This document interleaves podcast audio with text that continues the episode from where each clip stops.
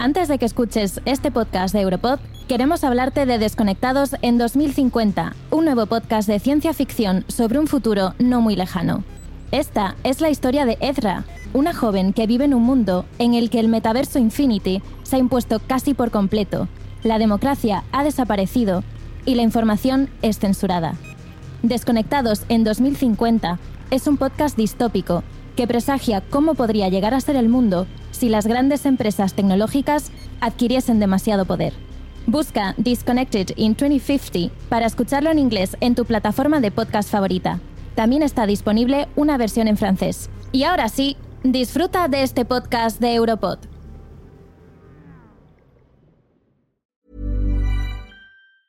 Burroughs Furniture is built for the way you live.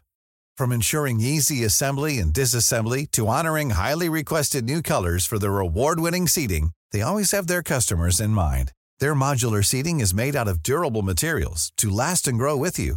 And with Burrow, you always get fast, free shipping. Get up to 60% off during Burrow's Memorial Day sale at burrow.com slash ACAST. That's burrow.com slash ACAST. burrow.com slash ACAST. Europod. Cuanto más me cuestiono sobre mi pregunta a Angela Merkel, más me doy cuenta de que me tengo que concentrar en Grecia. Merkel personifica una Europa económicamente liberal, una Europa que prioriza la estabilidad y el crecimiento de los mercados ante todo. Una Europa que es una unión principalmente económica, antes que una unión política. Entonces, cuando los griegos protestan en contra de Merkel, protestan en contra de esta visión de Europa. Protestan porque están a favor de otra Europa. Mi pregunta a Angela Merkel. My question to Angela Merkel. Ma question a Angela Merkel. La mia domanda ad Angela Merkel. Una serie de Europod. Episodio 7. ¿Qué pasa con la austeridad, Angie?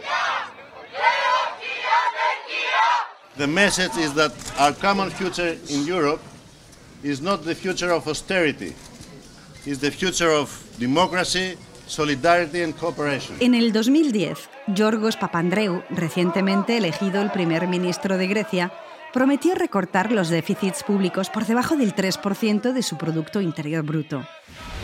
Como te podrás imaginar, no lo consiguieron. ¿Recuerdas del último episodio lo alta que era su deuda pública?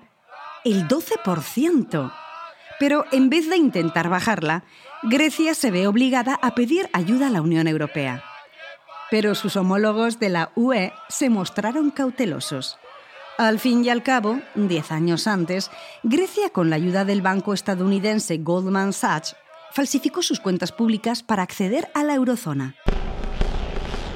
Entra la Troika, un sombrío término ruso que se abrió el camino en los diccionarios europeos. Un sinónimo de austeridad, tensión social y una política sin esperanzas. Siempre cuando oigas Troika, piensa en el BCE, Banco Central Europeo, el FMI, Fondo Monetario Internacional, y por último, la Comisión Europea. La Troika se encarga de elaborar un plan, un plan común para ayudar a Grecia. El 2 de mayo de 2010 acordaron uno, pero hay un problema. Cada país ha prestado una cierta cantidad, lo cual quiere decir que cada uno de ellos respalda la plena responsabilidad por los riesgos de sus préstamos. Y bien, esto crea un problema incluso más grande, porque lo que pasa es que en vez de subsanar la brecha de la inestabilidad griega, esto extiende la brecha a todos los países de la eurozona los cuales, como Irlanda y Portugal, ya estaban bastante frágiles. Esto crea una nueva tensión en el mercado. En los días siguientes, pero especialmente el 6 de mayo, los mercados financieros no confían en que este plan funcione. Estamos al borde de una nueva crisis financiera. Los líderes europeos tienen 72 horas para prevenirla. Pero Angela Merkel se está conteniendo parece entender la gravedad de la situación y rechaza el plan que tiene puesto sobre la mesa. Un plan de rescate de 60.000 millones de euros. El ambiente es tenso. los ministros y líderes europeos están negociando ya sea en Bruselas o por teléfono. Pero la canciller de Alemania está teniendo un dilema. Ella es reacia a ceder. Su partido y la opinión pública también son cautelosos.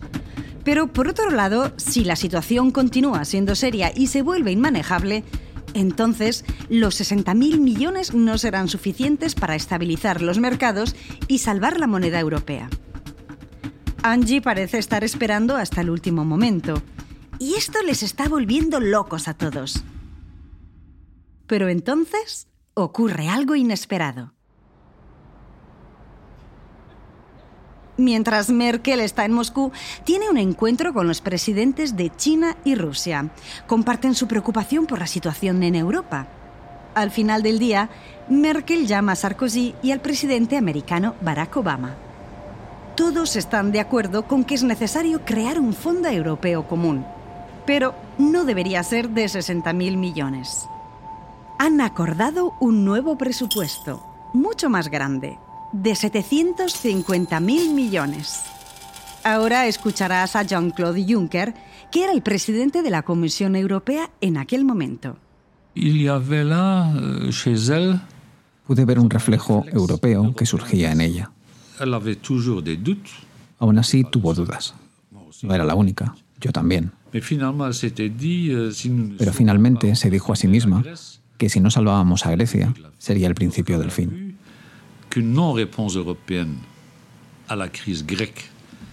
cuando se dio cuenta de que el silencio de Europa ante la crisis griega, finalmente, podría debilitar y destrozar la eurozona, afortunadamente cambió de opinión. Merkel se dio cuenta de algo. Si Grecia se hunde, se llevaría todo el barco europeo consigo. Octubre de 2011 el Bundestag. Alemania no podrá estar bien si Europa no lo está. Esta es su declaración de apertura, un punto que tiene que repetir una y otra vez. Europa hace que Alemania sea más grande, más fuerte. La economía alemana depende fuertemente de sus exportaciones a los países de la Unión Europea. Pero para que esto sea cierto, Europa tiene que ser estable. Si el euro fracasa, fracasará Europa, resume. Como dice Florence Autré, desde su punto de vista, Europa no es un proyecto, ni siquiera es una idea. Es algo que está ocurriendo ahora. Es una situación. Es un gran mercado, instituciones imperfectas, relaciones de poder y mucho dinero para compartir. Es toda una variedad de cosas. El préstamo a Grecia está concedido pero para los griegos es como un pastel envenenado. Yorgos Papandreou, el primer ministro de Grecia, toma una decisión. Una decisión que comparte con los líderes del G20 en Cannes en noviembre del 2011. Está seguro de que lo apoyarán. Va a organizar un referéndum. Un referéndum para preguntar a los griegos si están de acuerdo con el programa que se ideó junto con el plan de financiación. Vaya, estaba equivocado, por estar tan seguro. Fue despojado y humillado por los líderes europeos.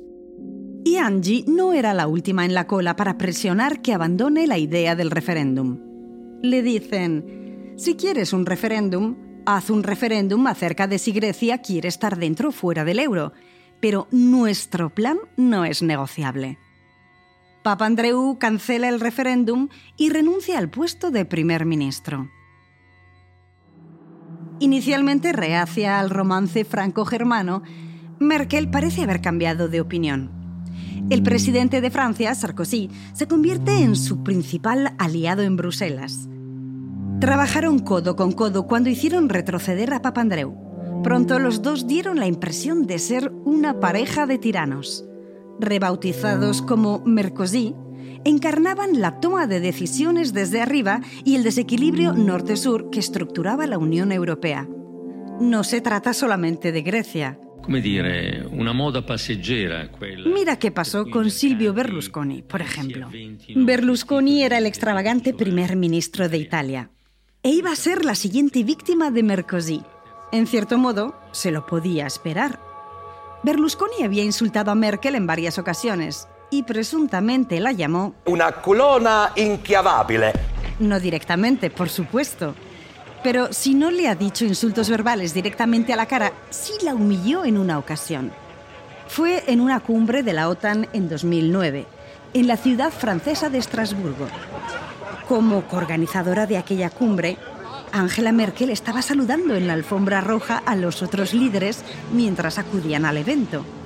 Entonces viene Silvio Berlusconi. Sale de su coche hablando por teléfono y no cuelga. Esto es visto como una ofensa diplomática y una increíble descortesía.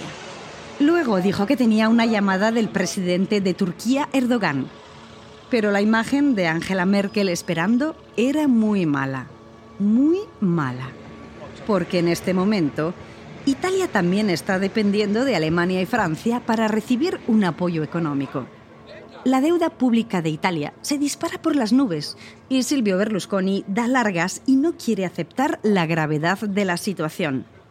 Pero Berlusconi no reirá el último. Qu'avez-vous dit exactement a monsieur Berlusconi Est-ce que vous êtes rassuré après l'avoir entendu Un adelanto. Es octubre de 2011.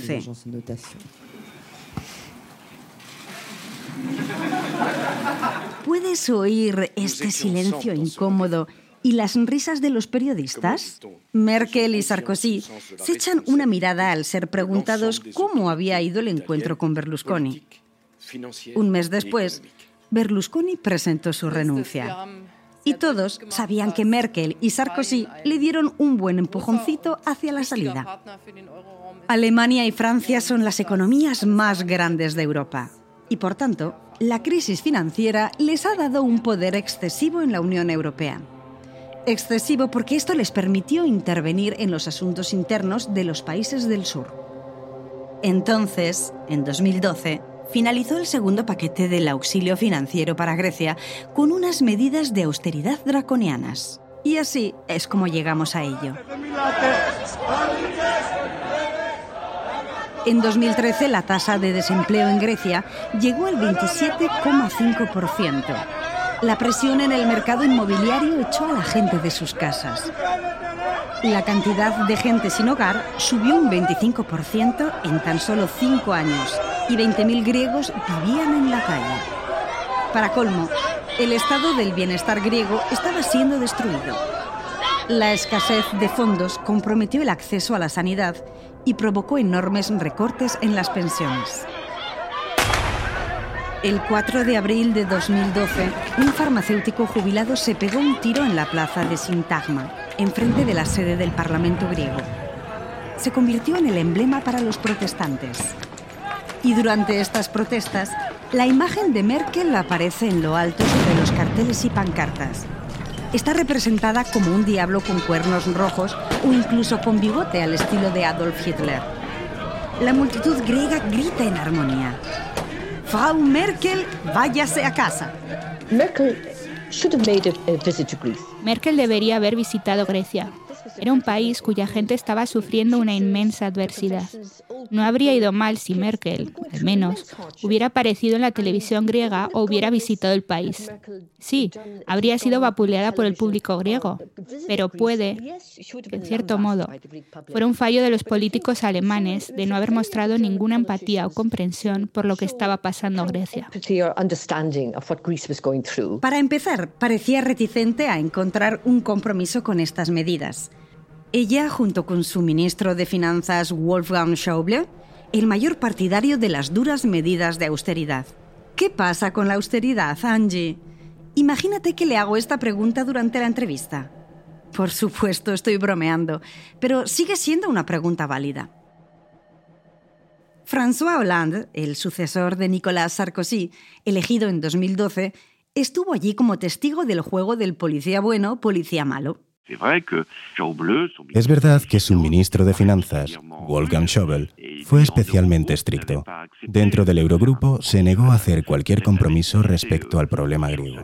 Quizá haya dejado este asunto a la canciller. En cualquier caso, presionaba mucho a Merkel. Puedes encontrar la entrevista completa al expresidente francés en exclusiva en Europod www.europod.eu. Pero volvamos a la historia. Hasta cierto punto se mostró a favor de un Grexit temporal. Este es Jean-Claude Juncker, el presidente coetáneo de la Comisión Europea. Euh, el hombre más estricto en esta cuestión fue el ministro de Finanzas y mi amigo Wolfgang Schäuble, hasta 2015, cuando yo era el presidente de la Comisión Europea. Él quería que Grecia temporalmente abandonara la eurozona.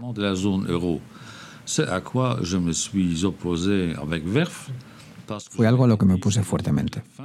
Pensé que si lo hubiéramos aceptado, esto habría sido el principio del fin.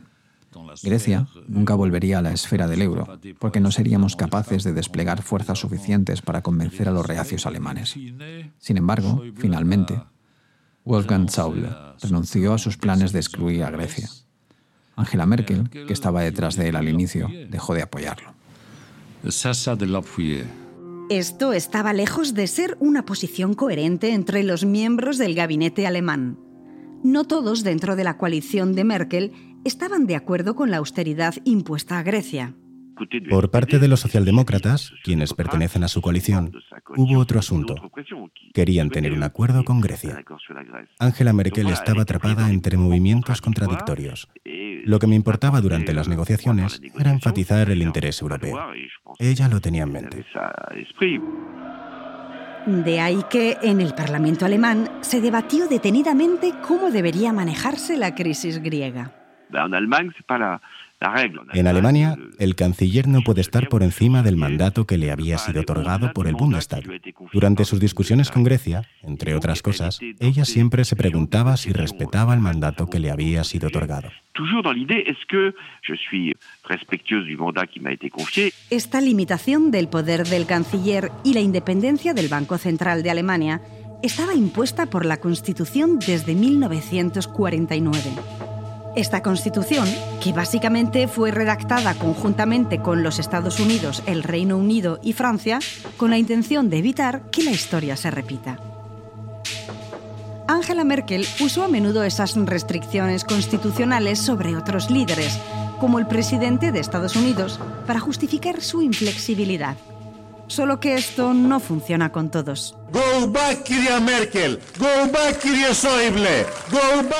El hombre a quien oyes es Alexis Tsipras. En enero de 2015, su partido de la izquierda radical, Syriza, ganó las elecciones. Un terremoto político para toda Europa. Un día después, el 26 de enero, Alexis Tsipras se convirtió en el nuevo primer ministro de Grecia e hizo una promesa a la gente griega. Él lucharía con todo su corazón y su alma en contra de las medidas austeras impuestas a Grecia por Bruselas, Berlín y Frankfurt, donde se ubica el Banco Central Europeo. Me gustaría recordar que se trataba de un momento muy tenso. Grecia se encontraba en el ojo del huracán en el centro de una crisis fiscal europea y Alemania insistió en no dar marcha atrás en sus políticas de austeridad.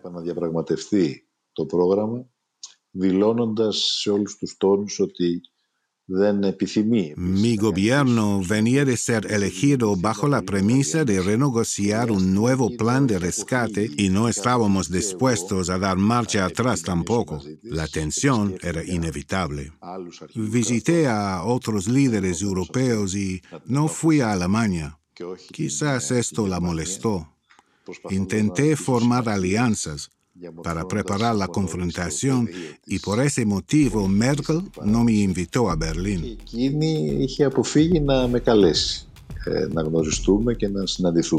La relación entre Tsipras y Merkel era sin duda beligerante y ha sido presentada como tal por la prensa.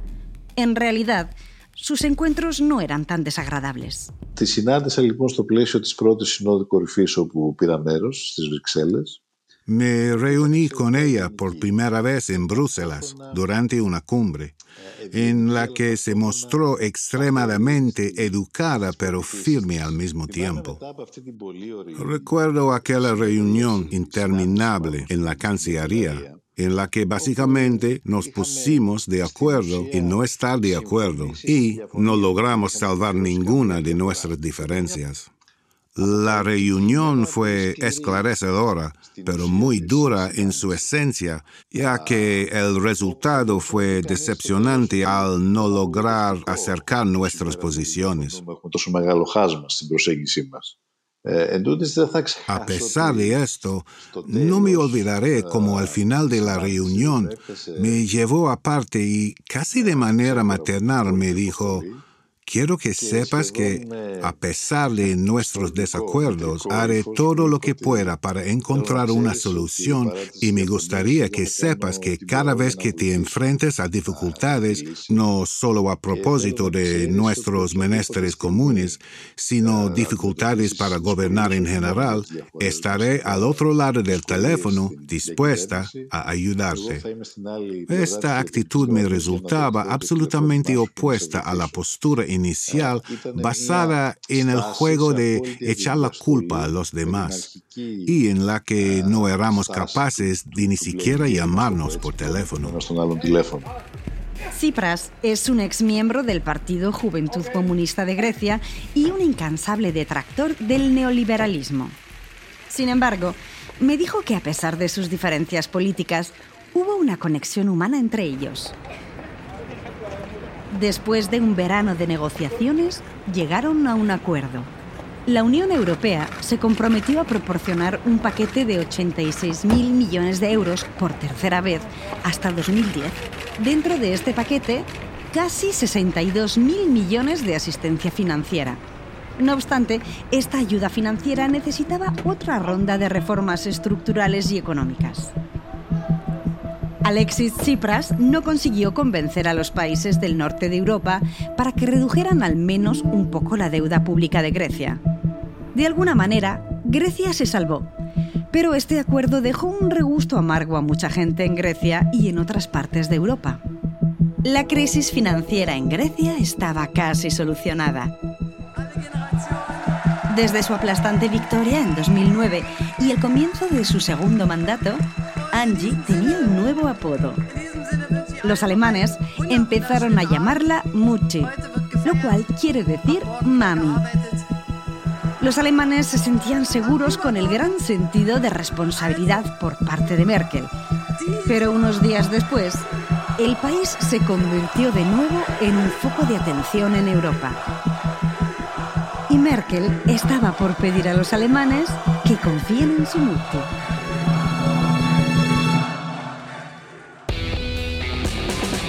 Mi pregunta a Angela Merkel. My question to Angela Merkel. Ma question a Angela Merkel. La mia domanda ad Angela Merkel. Una serie de Europod.